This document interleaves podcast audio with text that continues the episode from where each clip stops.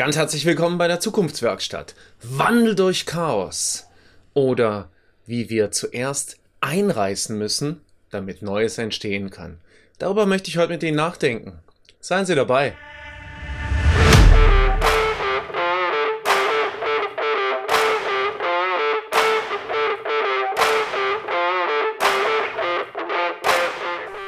Herzlich willkommen bei der Zukunftswerkstatt, dem Podcast, für die digitale Transformation und den gelingenden Wandel, bei dem zu weit gehen zum Programm gehört.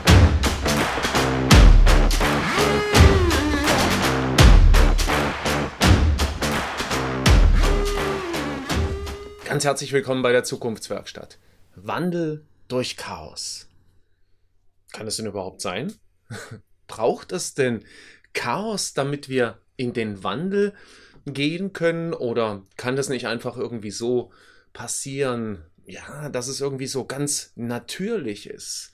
Ja, also man könnte ja auch fragen, braucht es Zerstörung?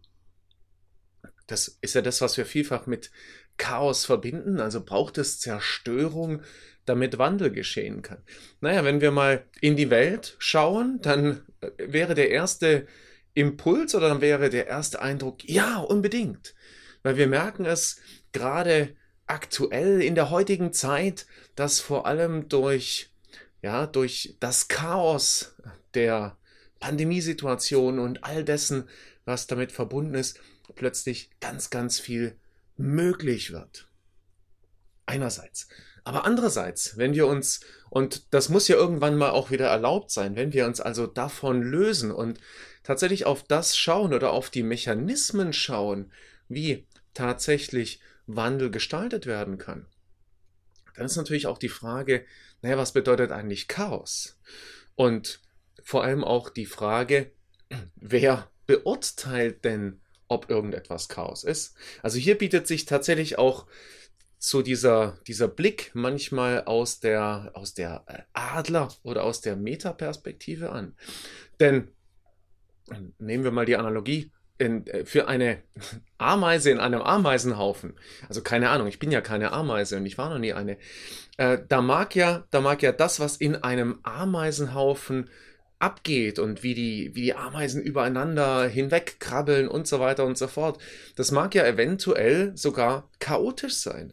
Wenn wir aber ein Stück weiter hochgehen und quasi aus der Perspektive eines Menschen mal auf einen Ameisenhaufen schauen, dann zeigt sich nach den nach ein paar Minuten beobachten, nach ein paar Minuten beobachten, zeigt sich auf einmal, dass dieses Chaos sich ein Stück weit auflöst.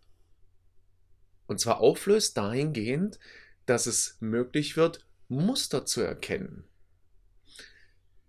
Also Muster, wie irgendetwas passiert. Wir erkennen plötzlich Ameisenstraßen, wir erkennen plötzlich, dass an der einen Stelle möglicherweise der Bau ein Stück weit ausgebaut wird, an einer anderen Stelle passiert was ganz anderes.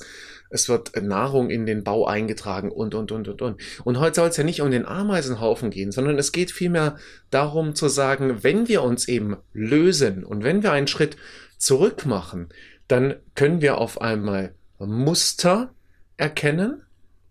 Auf der anderen Seite, Chaos erleben wir primär dann, wenn wir mittendrin sind. Also wenn wir sozusagen Teil des Chaos sind. Ja? Das heißt also auch wieder so dieses, also ist Chaos gut oder schlecht? Das würde ich an dieser Stelle gar nicht mal sagen, sondern ich vertrete heute die Hypothese, dass wir tatsächlich Chaos oder vielleicht sogar chaotische Zustände brauchen, damit Veränderung möglich wird. Ja? Und Deswegen wäre mein Ansatz oder meine Empfehlung fürs Unternehmen, aber gegebenenfalls auch fürs eigene Erleben oder fürs eigene Arbeiten, versuche Chaos zu verursachen, um Wandel zu ermöglichen. Und dieses Beispiel noch ein Stück weit weiter zu vertiefen. Was bedeutet denn Chaos verursachen? Chaos verursachen bedeutet an vielen Stellen Dinge wie wir sie bisher getan haben, eben einfach mal anders zu tun.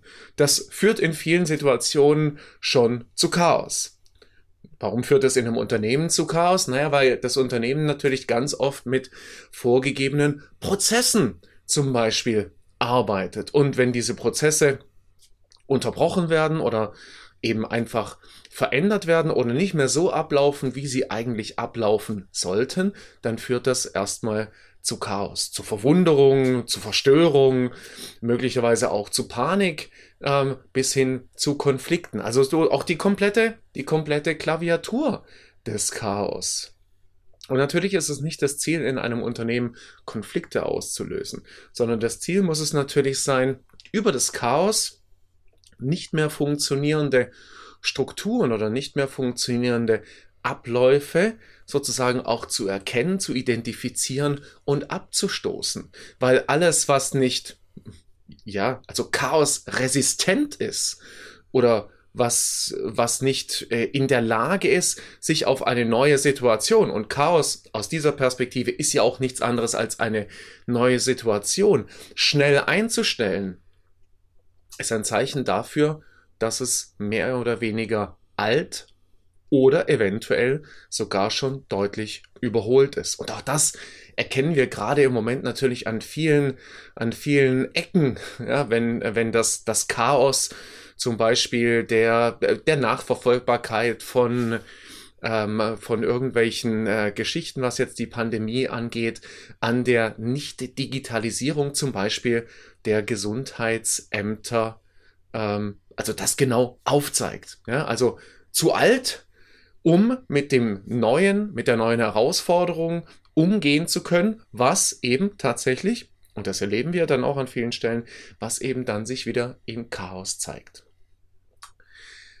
Ja, was bedeutet das jetzt dann für das Arbeiten im Unternehmen oder was ist jetzt die echte Praxisrelevanz? Die echte Praxisrelevanz entsteht dadurch, dass es im Prinzip mehr oder weniger jetzt drei Gedanken geben könnte, wie wir auf der einen Seite mit äh, Chaos verursachen könnten und auf der anderen Seite aber auch mit Chaos umgehen oder von Chaos profitieren. Die möchte ich einfach heute teilen als Gedanke und Sie wissen das, diese Gedanken sollen nicht das ähm, also sozusagen eine Gesetzmäßigkeit darstellen, so da, das muss es sein oder das soll man tun, sondern was ich ja vor allen Dingen möchte, ich möchte ja auch ein Stück weit in diesem Podcast, in diesem Format immer wieder auch provozieren, immer wieder auch zum Nachdenken anregen oder auch tatsächlich ermöglichen zu sagen, nein, das sehe ich nicht so. Und das ist ganz wichtig. Wenn jetzt ein Nein bei dem einen oder anderen Vorschlag oder bei irgendwas, was ich als Idee einbringe, mit dabei wäre, dann ist es genauso gut, wie wenn Sie innerlich Ja sagen. Weil wichtig ist ja vor allem die Reflexion der Gedanken relativ zum eigenen Kontext, relativ zum eigenen Unternehmen und nichts weiter dass wir alle Ja zueinander sagen, ich glaube, das wäre deutlich die ungünstigste Version ähm, vom Miteinander umgehen. Äh, ich erinnere jetzt nicht mehr, von wem dieses Zitat kommt. Ähm, aber äh, sinngemäß äh, ging das in die Richtung, also wenn zwei in einem Raum sind, die die gleiche Meinung haben, dann ist einer von den beiden überflüssig. Und ich glaube, so sollte das auch sein. Also ich glaube, Diskurs sollte einfach auch erlaubt richtig und wichtig sein. Und zwar in jeder Situation und in jeder Phase, in der sich ein Unternehmen befindet. Zurück zum Chaos. Ein Vorschlag könnte zum Beispiel sein, also der erste Vorschlag könnte zum Beispiel sein, ähm, ja, äh, also äh, agiere abweichend, agiere vielleicht sogar andersartig, bis hin zu agiere doch mal peinlich.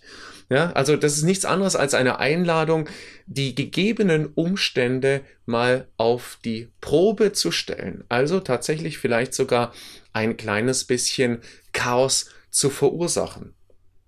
Und angenehmer könnte es sogar vielleicht sein, Chaos in einem noch nicht chaotischen Zustand zu verursachen oder zumindest noch nicht als chaotisch oder bedrohend wahrgenommenen Zustand zu verursachen. Warum? Naja, weil dann tatsächlich auch der Handlungsdruck noch nicht ganz so stark ist. Also es ist eben vielleicht nichts anderes als die sogenannte Kopfstandtechnik, in der wir eben einfach mal schauen, ähm, also wie können wir auch irgendwas ähm, durcheinander bringen, wie könnte man etwas ähm, ja, ähm, schlechter, schlimmer, böser in Anführungsstrichen machen, um daraus dann natürlich auch wieder genau die richtigen Schlussfolgerungen in die andere Richtung ziehen zu können. Also das ist das eine, ja, also quasi werde peinlich, andersartig äh, oder auch abweichend. Der zweite Punkt oder der zweite Ansatz könnte dann direkt sein zu sagen, okay, jetzt ist das Chaos da, mach dich daran, das Chaos ganz bewusst zu zerstören. Und Chaos zu zerstören, ich habe das gerade vorhin schon angedeutet, bedeutet vor allem die Dinge, die nicht relevant sind oder die nicht mehr relevant sind, also die nicht mehr einen Beitrag leisten, diese Dinge zurückzulassen.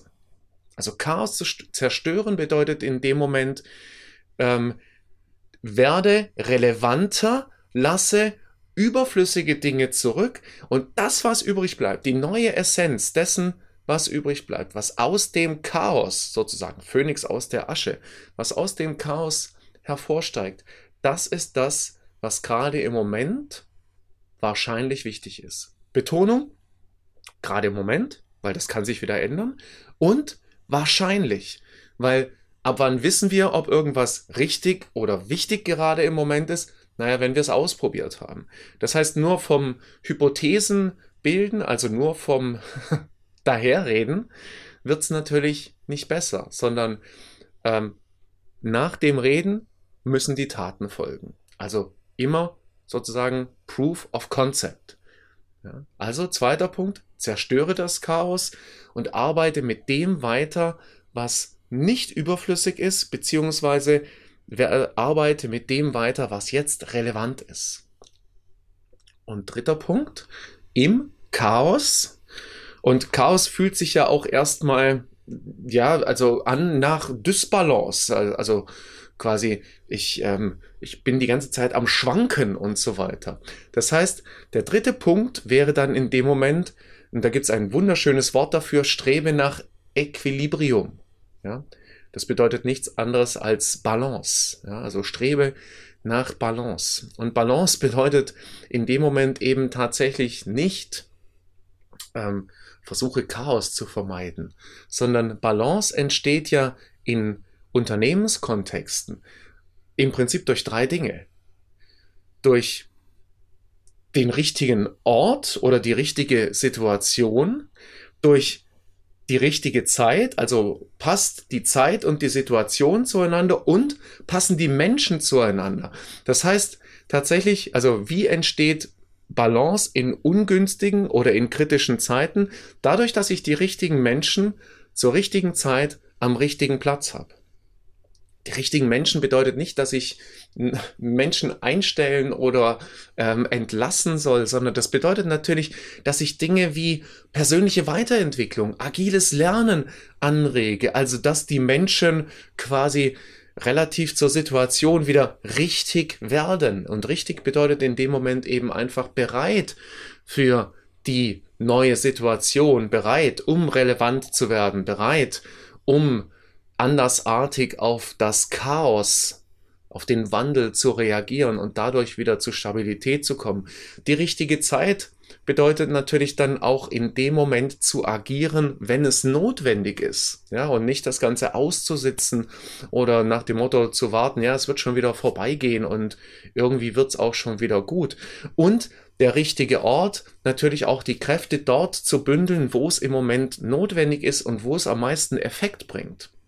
Es bringt ja nichts, irgendwo zu agieren, wo dem Unternehmen jetzt keine Vorteile entstehen oder in eine Richtung äh, Produkte zu entwickeln oder Leistungen zu entwickeln oder vielleicht auch noch eine Technologie zu, voranzutreiben, von der wir heute schon wissen, dass sie morgen nicht mehr relevant ist. Und darum geht es. Ja, also es geht darum, im Chaos, in der Undurchsichtigkeit, in der Unsicherheit wieder zu einem Gleichgewicht zu kommen. Man könnte auch sagen, die Surfer-Analogie ist ja eine sehr, sehr schöne, weil äh, das Surfen oder das Wellenreiten geschieht ja mehr oder weniger in einem, in gewissen Chaos. Die Wellen, jede Welle ist anders ähm, und äh, tatsächlich, wenn ich eben einfach versuche, die Wellen nur auf dem Brett auszubalancieren, also quasi stehen zu bleiben und im Stehen die Wellen auszubalancieren, dann ist es fast nicht zu schaffen. Also die, die das versuchen, die werden tatsächlich